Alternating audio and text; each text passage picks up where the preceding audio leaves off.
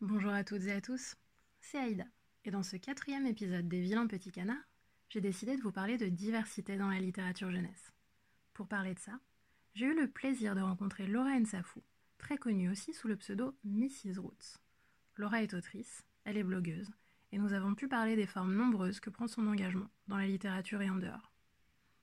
Dans ce podcast, vous allez entendre parler d'afroféminisme, un mouvement qui se concentre sur l'intersection du sexisme et du racisme que vivent les femmes noires en Europe, de colorisme, qui discrimine les individus en fonction de la couleur plus ou moins foncée de leur peau, de la place des femmes racisées dans la littérature jeunesse, et de beaucoup d'autres choses encore.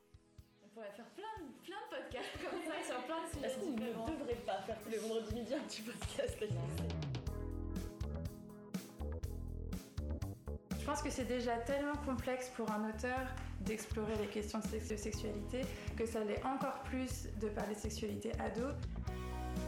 On est là, peut-être pas vraiment pour les éduquer, mais au moins pour répondre à, à des questionnements, encore une fois. On est quand même dans cette dynamique d'essayer de parler aussi de choses de- dont on n'ose pas parler.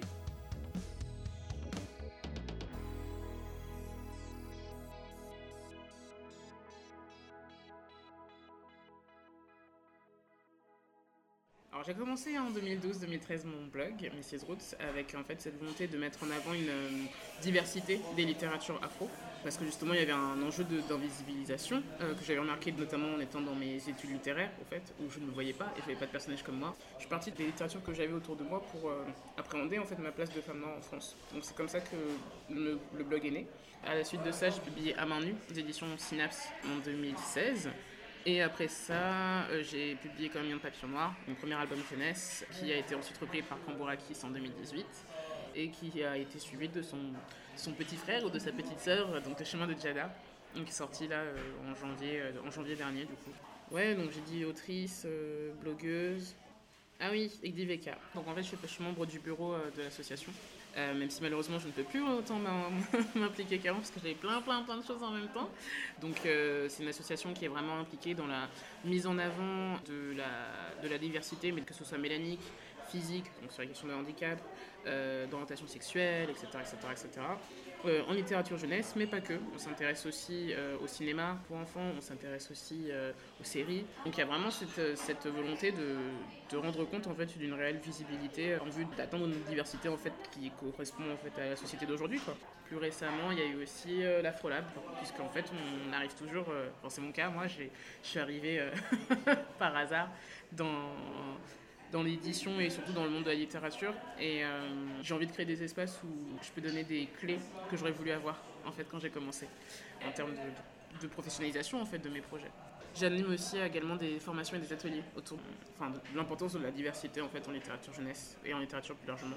Donc ça se retranscrit par des formations vis-à-vis des bibliothécaires, des libraires, des traducteurs, avec une association rennaise qui s'appelle Déconstruire et donc qui euh, va avec moi euh, rappeler qu'il est important d'avoir euh, une littérature qui soit réellement universelle et donc à destination de tous les enfants.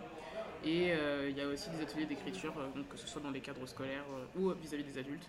Voilà, je crois que j'ai dit tout, le- passé tout, le- tout le panel de mes activités.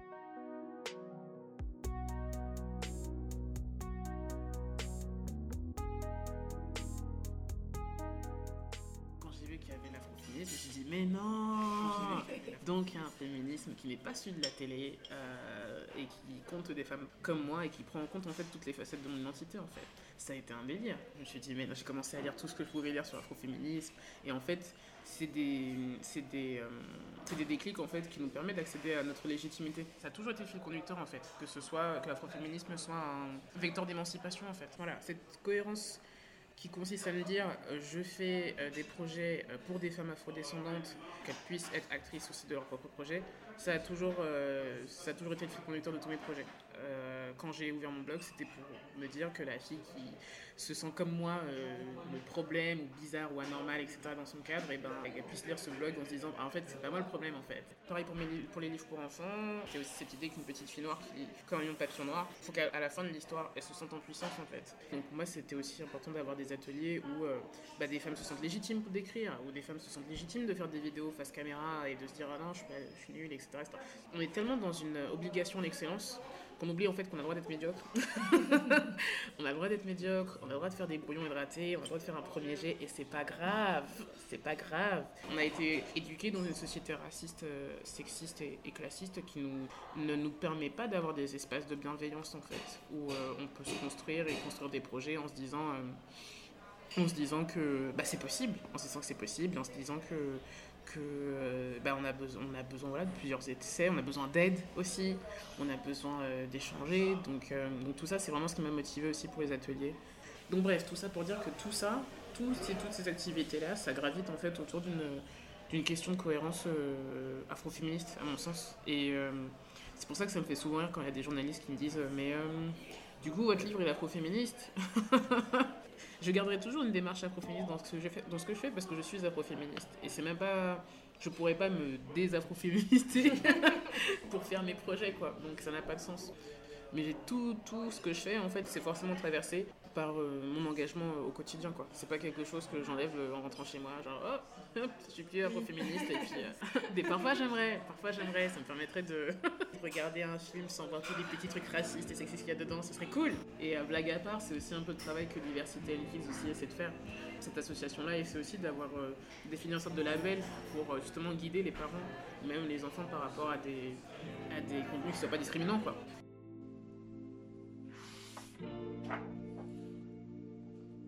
Ce jour-là, devant les fleurs, Adé sentit une petite goutte tomber sur son nez, puis deux, puis trois. Quand Lemzo s'approcha avec Nathan et Zora, elle entendit des rires. Pourquoi vous riez? demanda-t-elle surprise. Regarde tes cheveux, dit Nathan. Ils grossissent bizarrement. Tes deux ressemblent toujours à des carottes tordues, mais sous la pluie, c'est encore pire, se moqua Zora. Arrêtez de vous moquer, dit Lemzo. Viens, Adé, on s'en va. Son frère lui prit la main, mais le mal était fait. Adé remit sa capuche sur ses nattes mouillées par la pluie et ses joues mouillées par les larmes.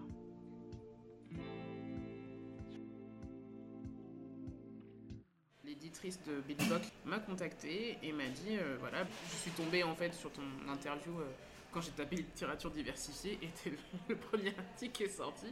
Euh, du coup, je voulais savoir si ça te dirait d'écrire un bouquin à partir d'une citation de Toni Morrison qui s'appelle Camion papillon noir.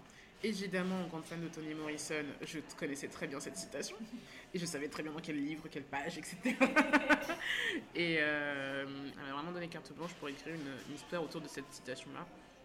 Du coup, je rentre chez moi et je commence à taper euh, le premier jet, en fait, comme un papillon noir, qui n'a quasiment pas bougé, en fait. Euh, le plus gros travail qu'il y avait, c'était que, comme je venais du roman, écrire de manière concise pour les enfants, c'est très dur. c'est très, très dur. Euh, c'est qu'on a envie de dire plein de trucs et en fait, après, il faut se rappeler qu'il y a l'illustration. Donc, l'illustration va raconter des choses qu'on aurait décrites sur 5 pages. Ça a été un roman.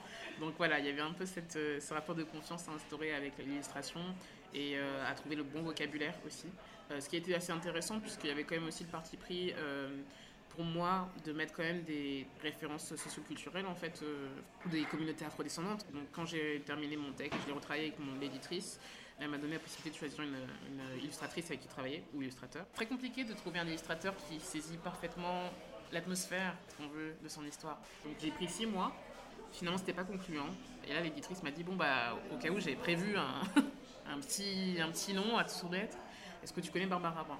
Et donc elle me montre le travail de Barbara Brun. Et là, c'était juste euh, genre euh, nos, deux univers se sont rencontrés quoi. Euh, notamment parce que son dessin portait la poésie aussi que je voulais mettre dans Papillon Noir. Je savais exactement ce que je voulais faire aussi apparaître, faire après dans, l'illustration en fait. Donc à la fois je, partageais les écueils que je voulais pas voir quand il est question de montrer par exemple des cultures afro et que ça se transforme en carnaval euh, dans la, page.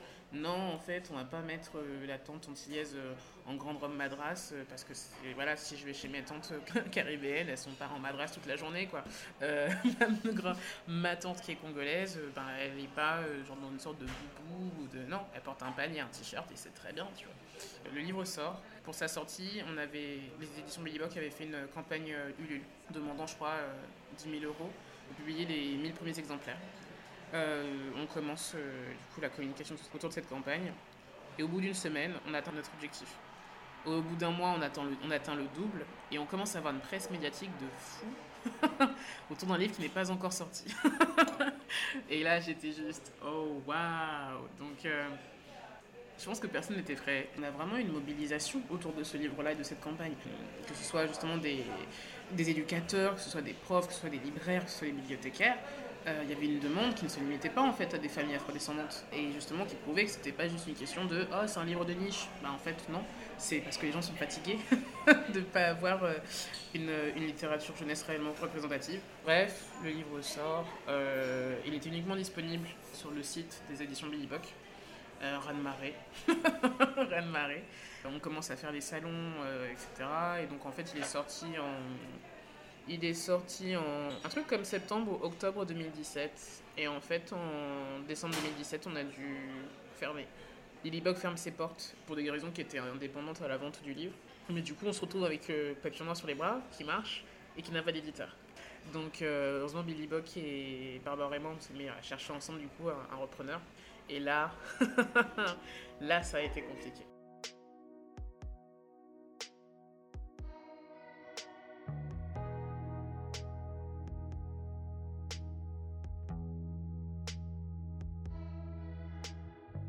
Là, ça a été compliqué parce que d'une part, on avait un livre fini, donc c'était presque un principe d'adoption en fait. Euh, on avait déjà le dessin, on voulait pas bouger le texte, donc euh, il y a des euh, maisons d'édition qui nous ont dit non. C'est une question de, ouais, d'identité quoi, graphique et d'identité aussi littéraire, ce que je pouvais comprendre. Par contre, il y avait d'autres noms qui étaient notamment de grosses maisons généralistes et qui étaient motivés juste par euh, du racisme pur et simple. Quoi. On faisait comprendre que c'était un livre communautariste, euh, que c'était un livre euh, qui n'allait pas se vendre. euh, bref, un peu tout quoi. Ouais, il y avait aussi ce truc de que je n'étais pas uni- universaliste parce que j'avais eu le culot justement de mettre en avant une petite fille noire en fait. C'est comme si l'expérience singulière de AD était plus, ex- plus excluante que l'expérience singulière du petit Nicolas en fait. Donc je m'y attendais, mais je crois que ce qui a été le plus violent, c'est vraiment euh, de savoir qu'avant même que j'ouvre la bouche, certains éditeurs avaient déjà pla- plaqué ce type de, de discours sur moi en fait. Et surtout, on avait les chiffres. Je pensais vraiment, d'un point de vue très capitaliste américain, que voir qu'il y avait une communauté derrière, que euh, on avait fait tant de ventes, etc., etc., ça allait quand même passer. Et en fait, non. Parfois, le racisme, euh, enfin, souvent, le racisme l'emportait sur euh, des considérations totalement économiques, en fait. Donc, ça a duré six mois. Je me suis réellement demandé si Papillon Noir allait, ressortir. Et euh, finalement, une très bonne amie me dit euh, Mais tu sais que Cambourakis publie des livres jeunesse Ce que je ne savais pas du tout. Je suivais leur collection sorcière euh, féministe, qui étaient des essais. Et j'avais aucune idée en fait qu'ils proposaient des livres pour enfants. Et donc eux connaissaient Papillon Noir, mais ne savaient pas qu'ils cherchaient un éditeur. du coup, Papillon Noir est devenu le premier livre jeunesse de la fameuse collection d'essais féministes sorcières. Et puis surtout, il devenait du coup accessible en librairie, sur les étals, en France, au Canada, euh, dans les dom-toms. Papillon Noir a refait sa sortie du coup en septembre 2018. Rupture de stock au bout d'une semaine ou deux. Un délire, un délire. Et en fait, il a cumulé les, les réimpressions. C'était énorme. On a eu encore une plus grosse couverture médiatique et je m'y attendais pas trop. Ouais, ça allait très vite. Du coup, on a, en moins d'un an, on apparaissait aussi parfois dans des médias étrangers alors qu'il n'était pas traduit. Enfin, c'est- c'était vraiment un délire. c'était vraiment un délire. Et euh, du coup, au bout d'un an, il avait cumulé euh, entre, 10, entre 10 et 11 réimpressions, dépassant les 10 000 exemplaires aussi. C'était ouf. Franchement, c'était- vraiment ouf. Et j'ai publié euh, Chemin de Jata, euh, qui donc c'est vraiment concentré sur le colorisme, là où comme une papillon noir parlait vraiment de, de racisme et donc d'une petite fille qui cherchait euh, auprès de sa mère du réconfort face aux mo- moqueries qu'elle recevait sur ses cheveux crépus et euh, qui donc avec la- l'aide de sa mère et de ses tantes euh, allait prêter ses cheveux en imaginant que ce sont des papillons pour les aimer. Ouais, toujours en fait des thématiques qui essaient de mettre au centre aussi des petites filles afrodescendantes et de leur redonner du pouvoir dans leur narration. Et là, pour le chemin de Jada, alors la question c'était ça, c'était est-ce que le chemin de Jada allait avoir la même trajectoire? Et je suis assez contente parce que en moins d'un mois, on avait déjà une deuxième réimpression. Franchement, c'est ouf. Moi, je suis. Ah et j'ai quand même eu des, des, des retours euh, très dédaigneux de personnes de l'industrie qui me disaient bon, en fait, en même temps, il a, il a marché parce qu'il y avait un manque, en fait. Pas pour sa qualité littéraire ou pour sa qualité graphique. Et ça, et même si je sais, je sais que c'est de la mauvaise foi et que c'est juste que ces personnes ont mal et on le sait, c'est euh, c'est très. euh, ça participe au fait de retirer des victoires de personnes minorisées en fait. Et oui, mon vécu m'a permis de faire cette histoire et oui, mon vécu euh, m'a permis d'arriver là où j'en suis aujourd'hui. J'ai su su travailler autour de ce vécu-là, j'ai su en fait faire en sorte qu'il parle à d'autres personnes qui soient pas forcément aussi des personnes afrodescendantes. Mais ouais, ça a été beaucoup de montagnes russes quoi. Après, plus de bonnes que de mauvaises, mais on est un peu propulsé dans une conversation évidemment que la France ne veut pas avoir aussi sur la question de la race. Et du coup, comment, bah ouais, comment toi, en fait, en, tant- en tant qu'autrice aussi, tu, tu gères tout ça Est-ce que, euh, en dehors des réactions positives du public Mhm. et de tous ces côtés-là, euh, t'as aussi des, bah, je sais pas, des trucs un peu plus durs à gérer En fait, moi, de ce que j'ai lu jusqu'à Mhm. maintenant, j'ai aussi l'impression que bah, ouvrir ce genre de conversation, c'est un truc qui se paye. en fait. Ouais. Et donc, il y a tous les côtés gratifiants qui arrivent et qui te montrent que c'était nécessaire de le faire, mais par contre, tu le payes toujours aussi un peu de toi. et- Ouais. Ah, merci. de- il faut se préserver dans ça. Ouais, franchement, franchement, Passion Noir est sorti en septembre 2018, on est en 2020. Je pense que c'est la première fois qu'on me pose la question. Alors je tiens juste à préciser que ça se voit que c'est une femme racisée qui m'a posé la question, parce qu'on m'a jamais posé la question. Donc merci. Comme quoi c'est important de nous interroge. Mais euh, ouais, quand Papillon Noir enchaîné, c'est 5 ou 6 premières ruptures de stock, j'étais un peu spectatrice de tout ça. Et du coup, j'avais pas un rapport de c'est mon travail. J'avais pas un rapport de fierté. J'avais presque une impression de chance qui me tombait dessus alors que j'avais travaillé pour en fait. Et donc la question de la légitimité déjà en tant que femme noire euh, dans un milieu qui ne veut pas de vous, parce qu'il faut le dire aussi en tant que tel, et qui vous place dans l'altérité, c'est très difficile à gérer. C'est très difficile à gérer parce qu'en fait vous n'avez pas de mentor. Oui, il n'y a pas vraiment de mentor, c'est-à-dire que j'a- j'arrive en fait quand même avec un discours qui est il faut une littérature afropéenne et représentative. Et quand même il y a le travail, heureusement, heureusement, quand même il y a le travail de plusieurs écrivaines noires que j'admire comme Marie Scondé, Simone Schwarzbart, Eleonore Miano, etc. etc. Euh, leur discours était différent, leurs euh, œuvres étaient différentes. Moi, je parle d'un impératif où en fait il y a un impensé autour des Noirs qui sont euh, là dans l'Hexagone en fait, qui sont genre à Lyon, à Toulouse, enfin voilà, cette espèce d'impensé où euh, bah, quand on parle à des Américains ou à des anglophones de la France, ils imaginent une femme blonde en fait, alors qu'en fait il y a des personnes comme moi ou comme toi, tu vois. Donc euh, je me retrouve avec ça, il y a un peu cette sensation de le porter un peu seul. Euh, en tout cas sur la question de la littérature jeunesse, parce que heureusement il y avait Kémis, du côté de la poésie, qui fait un travail formidable. Il y avait euh, Amandine Gay qui faisait la même chose par rapport au documentaire, au cinéma. Donc en fait, on est beaucoup de femmes de ma génération à faire ce taf en fait de décloisonner encore plus certains terrains et de les mettre en avant. Euh, mais à chaque fois on est seul, Euh, on prend les violences qui vont avec, avec toujours cette idée que j'ai quand même l'impression que ce que je propose dans mes œuvres, il faut que je les sorte pour que les éditeurs français se disent que c'est possible. C'est-à-dire que proposer des, histoires avec des personnages noirs qui ne sont ni en, en Afrique ni aux États-Unis et euh, qui marquent, ça, il faut que je sorte un bouquin pour montrer que c'est possible. Il faut que je sorte un bouquin pour montrer que c'est possible de faire ça en jeunesse, c'est possible de faire ça en BD. Là, je travaille sur un roman graphique, par exemple, donc pareil. C'est possible de faire ça euh, en fantasy. Je travaille sur une trilogie fantastique, donc j'ai l'impression un peu de d'avancer à vue comme ça, avec cette idée que il faut que il faut que je le fasse pour être comprise. Et c'est très frustrant parce qu'en fait, ça met dans une position où euh, les éditeurs à qui j'ai soumis euh, bah, certains des projets que je cite, après Papillon Noir, et qui me disaient euh, Ouais, mais c'est un peu perturbant, ils sont perdus. Donc il y a toute une rééducation d'un imaginaire occidental qui a à faire. C'est un délire. Pardon, je, je, je, je, suis très, je suis très passionnée par rapport à ça, mais c'est, j'en parlais à une pote et elle me disait, mais du coup, il ne nous voit pas en dehors de ces carcans-là. Il ne nous voit pas. Et ça, porter ça, porter cette, euh, cette, euh, j'aime pas dire responsabilité parce que c'est pas, enfin voilà, je suis pas avec mon drapeau et tout, mais porter cette, euh, ce type de projet-là, quand on est seul, c'est hyper dur.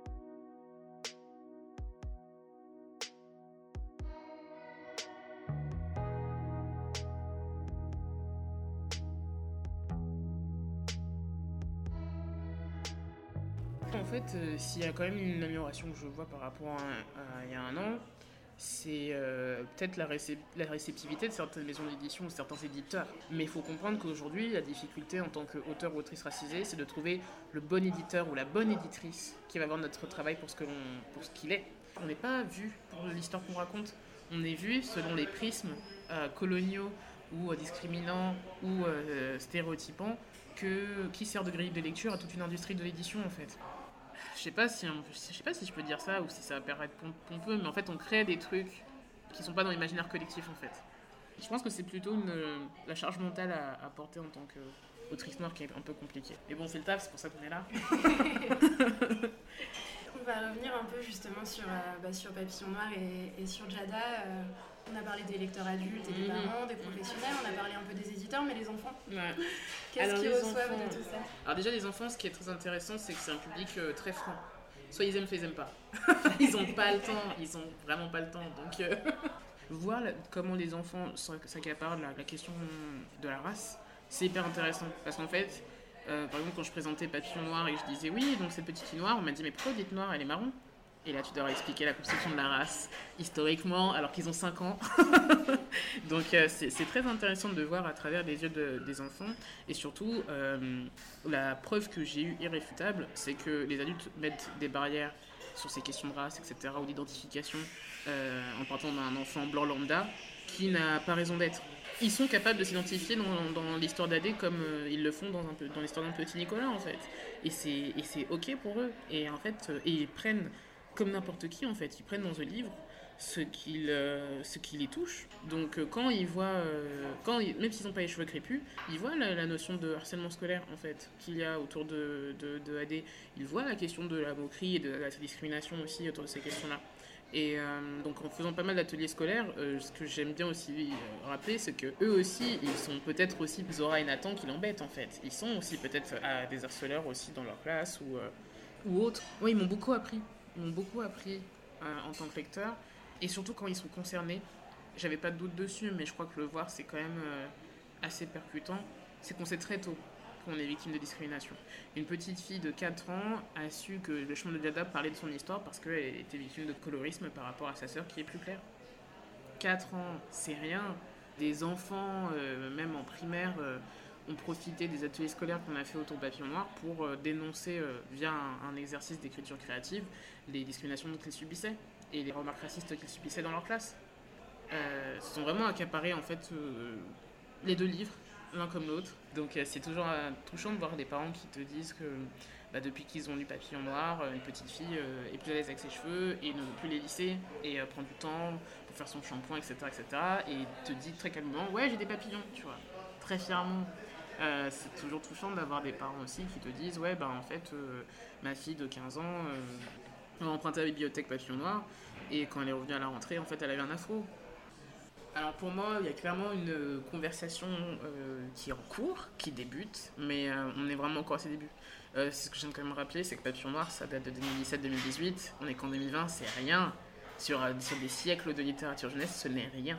Euh, je pense qu'il y a quand même des victoires non négligeables, comme euh, le fait que Papillon Noir soit parmi les suggestions en fait, de la BNF. Ça veut dire que ça parle quand même d'un marqueur euh, culturel en fait, et d'un shift qui se fait dans ce qu'on appelle la littérature française et la culture française.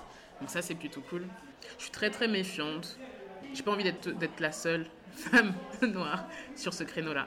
Moi mon but maintenant c'est qu'on soit 10, 15, 30 à faire, de la littérature, tu vois je, pense surtout qu'avec cette question de la diversité en littérature jeunesse, il y a un débat beaucoup plus grand, et c'est ce que je, j'essaie aussi d'aborder, c'est qui produit cette, cette littérature. Tout le monde adore parler de la représentation dans les livres, la question de qui l'écrit, qui le produit, qui l'édite, c'est important. C'est l'autre step de cette conversation de la diversité, c'est euh, qui l'a produit aujourd'hui. Quand je vais en classe, ce qui marque les enfants, c'est pas simplement mon bouquin c'est le fait de voir que derrière ce bouquin, il y a une femme noire qui, à leur âge, a vécu des trucs et a su le mettre dans un livre pour enfants. Et euh, ça aussi, c'est une conversation qu'il faut euh, développer.